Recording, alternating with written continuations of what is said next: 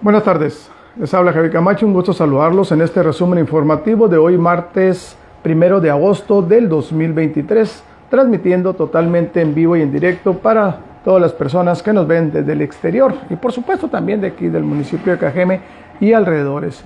Vamos a, antes de nada, quiero mandar un, un afectuoso saludo y un abrazo a mi hermano Jaime, Jaime Rolando Ayala López. Hoy precisamente cumple un año más de vida desde, al rato vamos a estar por allá, vamos a, vamos a estar con él ahí.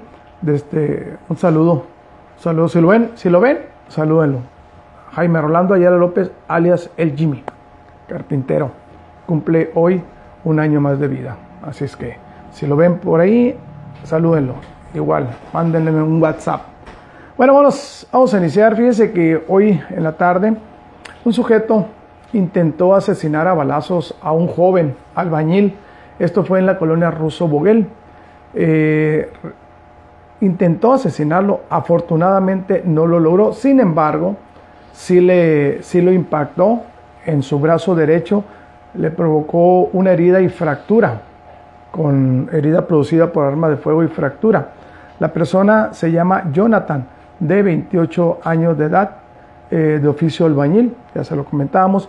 Esta persona fue auxiliada por elementos de la Secretaría de Seguridad Pública Municipal y a bordo de una unidad policíaca, vamos, de una patrulla, fue trasladado a recibir atención médica a un hospital local.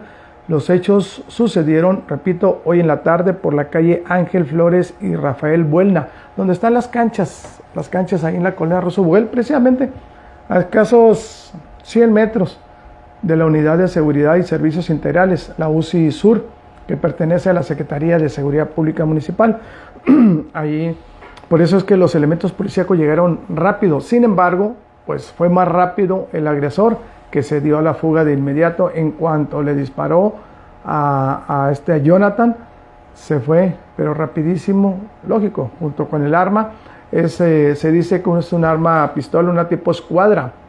Eh, ¿Y eso por qué? Porque en el lugar en el lugar de la agresión, ahí por la calle Ángel Flores y Rafael Buelna, se encontraron varios casquillos percutidos del arma precisamente que utilizó este sujeto desconocido para atacar a balazos a Jonathan de 28 años de edad, quien ahorita se encuentra, tengo entendido, se encuentra todavía hospitalizado aquí en, en Ciudad Obregón. Así es que una agresión más, es la segunda la segunda, una prácticamente, pues hasta ahorita, una diario en lo que va esta semana. El día de ayer, usted recordará, en la colonia San Rafael, al sureste de Ciudad Obregón, también se registró una agresión armada en contra de dos personas. Afortunadamente, estos tuvieron más suerte, lograron correr, huir y no fueron lesionados. Sin embargo, en el lugar también encontraron varios casquillos percutidos de un arma corta. Esto fue por la calle Jumala y entre Some y Topacio, en la colonia San Rafael. Gracias, Lupito Rea se está reportando. Buenas tardes, saludos también para ti. María Jesús Rodríguez Benítez también se está reportando, saludos.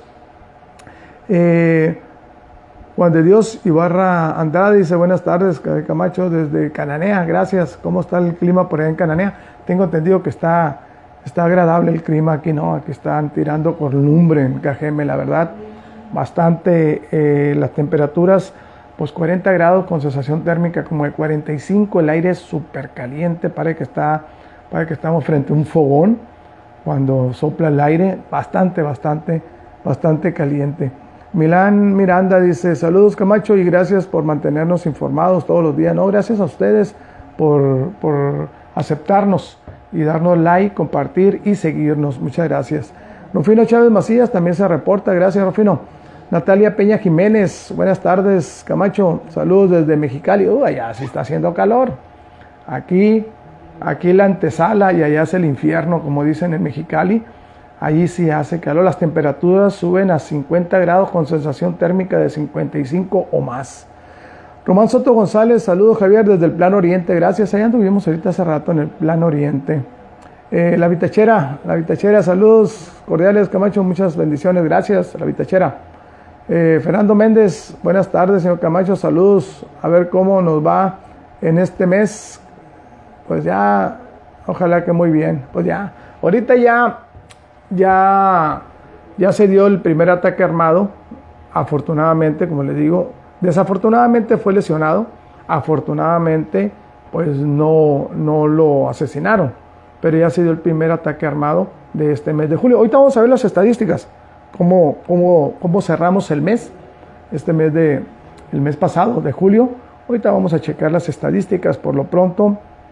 Eh, ah, pues les digo que allá anduve por el PO y también por allá me tocó circular por la, tenía rato que no circulaba, por la Boulevard Las Torres, al oriente de Ciudad Obregón, porque hay varios Boulevard Las Torres aquí en, en, Ciudad Obregón. ¿eh? Está ese Boulevard Las Torres, de ahí de, de, del, al oriente, cruza desde el Parque Industrial, sale hasta la carretera internacional, entrada norte de Ciudad Obregón, ese Boulevard Las Torres, que ahorita voy a platicar sobre eso. Hay otro Boulevard Las Torres acá por la, por la Libertad, que inicia desde, desde la 300 hasta por allá la, la, 200. Pasa por la Libertad, eh, agarra parte de Torres de París, parte de Prado del Tepeyac también, esas, esas, ese Boulevard Las Torres, ¿no? Y tengo entendido que también por allá, por el lado de, las, de la Ave del Castillo, está otro bulevarcito también con torres, que dicen Boulevard Las Torres también. Eh, bueno, pero me voy, a, me voy a enfocar al Boulevard Las Torres de acá de la calle Oriente y recordé precisamente ahorita que iba circulando por ahí. Hay unos charcos, unos vados, híjole. La verdad que me aventuré en uno de ellos, híjole. Solamente los trailers y pasan esos despacito. Yo pensé que, era superficial el charquito que estaba ahí. Era un charco grande, pero no, no pensé que fuera profundo. Hombre, me metí casi la mitad de la trompa del, del vehículo. Se metió más, traigo todo machado, lástima. Tan, tanto que me esmeré el pasado lunes por lavar el carro, que quedara limpiecito, y resulta que ahorita anda peor que el domingo, precisamente por ese charco. Eh, y, como le digo, tenía rato que no circulaba por las torres y caí en cuenta que las promesas, bueno, una de tantas promesas, o el 90% de las promesas que dijo el anterior alcalde, Sergio Pablo Mariscal, pero me voy a enfocar a esa, esa promesa. Usted recordará que durante la administración de Sergio Pablo Mariscal se le, se le amotinaron los, los transportistas, los, los choferes de camiones de carga ¿Por qué? Porque les prohibieron circular por la calle Jalisco y por la sufragio. Y les pidieron que se fueran por la, por la alterna, por la cota, allá por el Nenequén, o bien que se fueran por la calle esa que les digo, el Boulevard Las Torres, que cruza desde el Parque Industrial hasta la salida norte de Ciudad Obregón, la carretera internacional. Bueno, en aquel entonces, como uno de los convenios para que los traileros dejaran de bloquear la ruta alterna de cuota que, que inicia acá en el elegido Nequén y termina en, en Esperanza. Y eh, también estaban parados y con amenazas de bloquear la carretera internacional, salida sur de Ciudad Obregón, pues llegaron al, a los acuerdos de que les iba, eh, Sergio Pablo Mariscal iba a solicitar a la Secretaría de Comunicaciones de Transporte y el municipio iba a apoyar también con recursos para rehabilitar esa, ese bulevar Las Torres.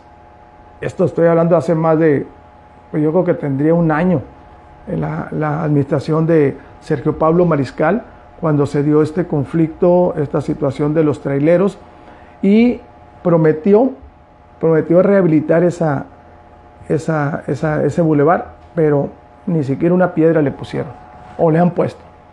Y ese bulevar es muy, muy importante. Se hizo precisamente en la administración de, Eduardo Burs, yo recuerdo, se hizo ese bulevar precisamente para que los trailers, los camiones de carga, los transportes, inclusive los transportes de pasaje, eh, los autobuses de pasaje, que no iban a entrar aquí, que no entraran a la, que no les tocaba entrar a la, a la central de autobuses, pues se fueran por ahí, cortaran camino y fueran más rápido. Por eso se hizo ese bulevar. Pero duró muy poco tiempo las condiciones, se echó a perder definitivamente y nadie lo ha, lo ha rehabilitado. Eh, eso, si se rehabilitara ese, ese, ese bulevar, se iba a desfogar bastante la calle Jalisco y la calle Sufragio. Sin embargo, ni se rehabilitó y los vehículos de carga siguen cruzando por la calle Jalisco y la calle Sufragio. Por eso, precisamente porque prefieren meterse por aquí, prefieren desde eh, enfrentarse a los agentes del departamento de tránsito que están, pero como cazándolos, tanto por la sufragio como por la, por la Jalisco, los elementos de tránsito están cazando. Y no creo que sea Dioquis, ¿eh? así de fácil. Pero prefieren los, los, los choferes de estos, de estos eh, camiones, eh, yo creo que darles un billete a los de tránsito, que correr el riesgo de quedar eh, tirados, ya sea por un desperfecto mecánico, por una ponchadura de llanta, si se van por las torres, porque de verdad está hecha pedazos. Yo creo que que si curla por las torres es porque vive por aquel rumbo y o no trae gasolina para venirse hasta acá o se va a vuelta de ruedas porque está pésima.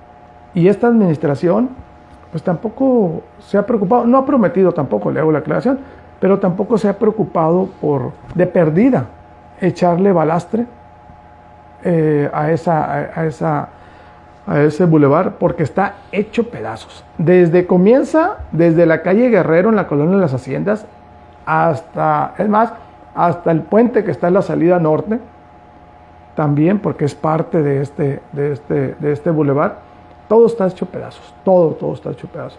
Ojalá, ojalá que se pusiera de acuerdo el gobierno municipal, el gobierno del estado y el gobierno federal a través de la Secretaría de Comunicaciones y Transportes para rehabilitar, esa, esa vía que es sumamente importante y que, insisto, vendría a disminuir bastante, yo creo que hasta en un 80-90% la circulación de trailers en la calle Jalisco y Sufragio. Y también eso traería pues también una mejor una mayor eh, circulación de los vehículos particulares. Así de fácil. Ojalá ojalá que, que, que el gobierno los tres gobiernos se pusieran las pilas y vieran esa situación. Porque verá que, que, que, este, que, que fácil sería circular por aquel lado. Se cortaría mucho tramo y tiempo, así de fácil. Gracias, gracias Ariel García, dice muy buenas tardes, mi tremendo amigo, dice, aquí en Ensenada hay 24 grados y la gente dice que calor, no hombre, que se vengan para acá, para Cajeme, aquí van a sentir lo que es calor. No, no, no, allá 24 grados, estaríamos en, en, la gloria, como dicen. Eh, Román Soto González dice, Javier, se dice que fueron 50. Sí, es que hay unas, cada quien tiene sus estadísticas, ¿eh? cada, cada medio de comunicación. Nosotros tenemos 46 y osamentas también, por supuesto. Eh, Juan de Dios Ibarra, ahorita lo vamos a decir, Ibarra Andrade dice, eh, está bien agradable, pero ustedes, qué calorón, cuídate mucho. de gracias. Gracias, sí, sí, está bastante, bastante calor aquí. No, ya, yo anduve en, bueno, en el mes de julio antepasado, estuve por allá, ya les había contado. No, bien agradable. Lloviendo, nublado, todo dar estado. Estela Muñiz, gracias. Cervantes, gracias, buenas tardes. Carlos Urias también, gracias, buenas tardes. Eh, bueno, vámonos con las estadísticas aquí me están comentando. Sí, fíjese que nosotros tenemos 46 eh, muertes violentas y 11 eh, osamentas, aproximadamente, sí, 11, osamentas, perdón. Entonces tendríamos 48 muertes violentas, a final de cuentas, entre ellas se cuentan 6 mujeres. De estas 6 mujeres, 3 fueron descubiertas, los cuerpos que encontraron en tumbas clandestinas, ahí en la colonia por acá hay Rodolfo Elías Calles, eh, sí, Elías Calles, entre Metirio Ochoa y Coahuila, en la colonia Nueva Palmira, usted recordará. Bueno, pues ahí, ahí de los ocho cuerpos que encontraron ahí, desde tres eran mujeres. Se encontraron siete, siete eh, un martes o miércoles, o lunes o martes, no recuerdo, y el fin de semana anterior se había encontrado uno, en un mismo domicilio en un mismo domicilio.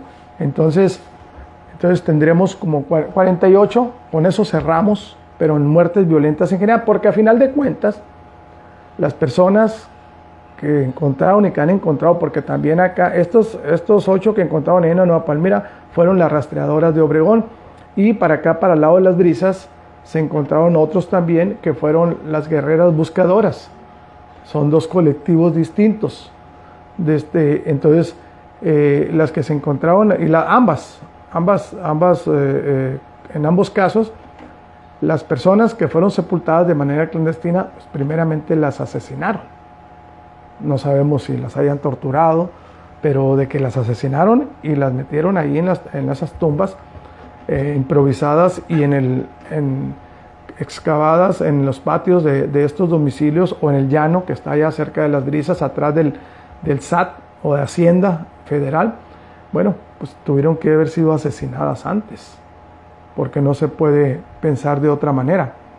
Con esos, con esos eh, se, son un total de 48, 48 eh, muertes violentas, contando esas, las, las que encontraron también, y unas osamentas.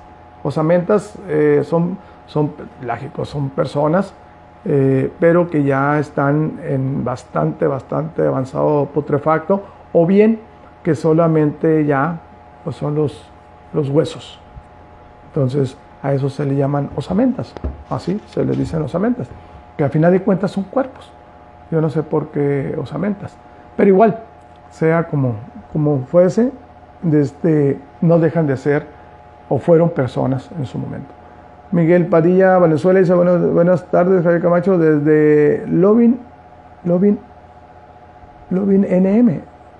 Ah, no le alcanzo a leer ahí, no sé si, si me falta más, pero hasta ahí nomás. Lovin MN dice, desde Lovin M. ¿Dónde está ese Lovin MN?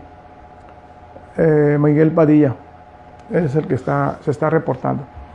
Pues así están las cosas y esperemos, como lo dijimos ayer, Esperemos que agosto esté demasiado tranquilo. Esperemos que de aquí para adelante. Lo que sí es que ya se superaron los 300, las 350 muertes violentas en lo que va de este año. Ya, ya de aquí para adelante vamos a ir sumándole. Si hay más, esperemos que no. Y esperemos ya que las autoridades, pues si no le está funcionando las estrategias coordinadas que están realizando desde hace meses, bueno, pues que le vayan cambiando. Una vez yo recuerdo que el capitán Claudio Cruz Hernández dijo que, que ellos no necesitan, o sea, las autoridades, cambiar de estrategias, que los que están cambiando de estrategias son la delincuencia. ¿Por qué? Porque la estrategia que realizan las autoridades federales, estatales y municipales son las, las correctas y las adecuadas que han provocado, así lo dijo ¿eh? el, capitán Claudio Cruz, que han provocado que la delincuencia cambie constantemente de estrategia. Pues si es así, pues les está funcionando la delincuencia. Digo, si es así como dijo y aseguró el, capitán Claudio Cruz, pues le está, le está funcionando la delincuencia. ¿Por qué? Porque las, los hechos violentos, las, eh, los delitos de alto impacto, llámese asesinatos, privación ilegal de la libertad, ataques armados con, lesionados, muertos o, daños, pues les van incrementándose cada vez, cada mes. Así, se van incrementando. Algunos, algunos meses se van al tope, que ahorita lo máximo es 75 muertes violentas en un mes. Es lo, es lo que ha, es lo máximo que ha, que ha habido. Pero pero y lo mínimo son 34 si mal no recuerdo, el máximo y el mínimo. Pero igual, ahí anda, de repente por decir ahora 48, anteriormente 50 y tantos y ahí se van. Pero sí supera los 34 que es el mes más, que fue la estadística menor. De ahí para adelante, vámonos, 35 para arriba. Ya no 34, 35 para arriba. Y eso, eso pues deja mal parado a las autoridades y sin afán de echar flores, pues significa que le está funcionando las estrategias que van cambiando la delincuencia. Porque de otra manera, de otra manera, pues no, no, no se incrementaran los, los números, las estadísticas. Aunque las autoridades insisten, insisten en decir que, que va a la baja los, los delitos de alto impacto y bajo impacto aquí en Cajeme. Y no solamente las autoridades municipales, el propio gobernador tiene la desfachadez de decir que los delitos van a la baja en Sonora. Y la verdad, eh, en estudios que se han hecho, a Nuevo México, dice Miguel Padilla, que está Lovin, Lovinim en Nuevo México. Ah, gracias. En Estados Unidos, sí. Gracias, Miguel Padilla Valenzuela. Un saludo para ti y para toda la raza que está por aquel rumbo, todos los paisanos que andan dándole duro allá a la chamba, allá en, Estados Unidos, en los diferentes estados, condados de Estados Unidos, para mandar divisas a México, para que aquí, y fíjese lo que es la cosa, no cambiando un poquito de tema y saliéndonos. Eh, parece mentira, pero gran parte de la economía de México, sobre todo de algunos estados como Michoacán, Zacatecas, Coahuila, eh, depende de las divisas, depende del dinero que mandan los paisanos, los mexicanos que están trabajando en Estados Unidos. Así de fácil. Y no le conviene al gobierno que se vengan. Primeramente porque se imagina, si se vinieran los mexicanos que están allá en Estados Unidos trabajando de manera legal y otros ilegales, como le llaman allá también, sin permiso, vamos, para no decir, para no utilizar la palabra ilegal, sin permiso. Se imagina si se vinieran todos, que de repente dijeran, además, con el 50%, suman millones. Iba a ser, iba a ser, iba a ser un caos aquí en México, la economía ya de por sí deteriorada, amigos, iba a venir para abajo. ¿Por qué? Porque el gobierno pues iba a tener que generar empleos para esos mexicanos, pero no genera empleos para los que estamos aquí, menos para los que se pudieran venir. Tendría que hacer más escuelas, tendría que hacer más hospitales, tenía que haber más atención en todos los sentidos. Por eso es que el gobierno mexicano pues le echa porras a los paisanos que están allá y ¿Por qué? Porque no le conviene que se regresen. Además, si se regresan, independientemente que el gobierno va a tener que soltar para acomodar todos, de este, no va a recibir el dinero que, reciben, que son millones y millones. ¿eh? No es un peso, son millones de, de, pesos y en dólares. Así es que este, un saludo para todos los paisanos que se la rajan allá en Estados Unidos y, de este, y para poder mandarle a la familia aquí. Eh, Ernesto Pérez dice, si el gobernador se lleva con sus bienes y se olvida de la seguridad, no, pues el gobernador tiene un séquito de, un grupo muy, muy grande de, de personas que lo cuidan a él y a su familia. Pues para él no hay, no hay inseguridad aquí en el Estado.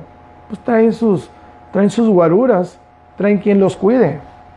Los que estamos así desamparados es el pueblo, usted, yo, que andamos en la calle y sin traer nada, nada quien nos cuide más que Diosito. Pues aquel amigo, igual los de aquí, igual los federales, cuando vienen, los, los, eh, los gobernantes, llámese el presidente de la República, gobernadores y alcaldes, pues traen su seguridad. Para ellos no hay problema, pero nosotros sí, así están las cosas.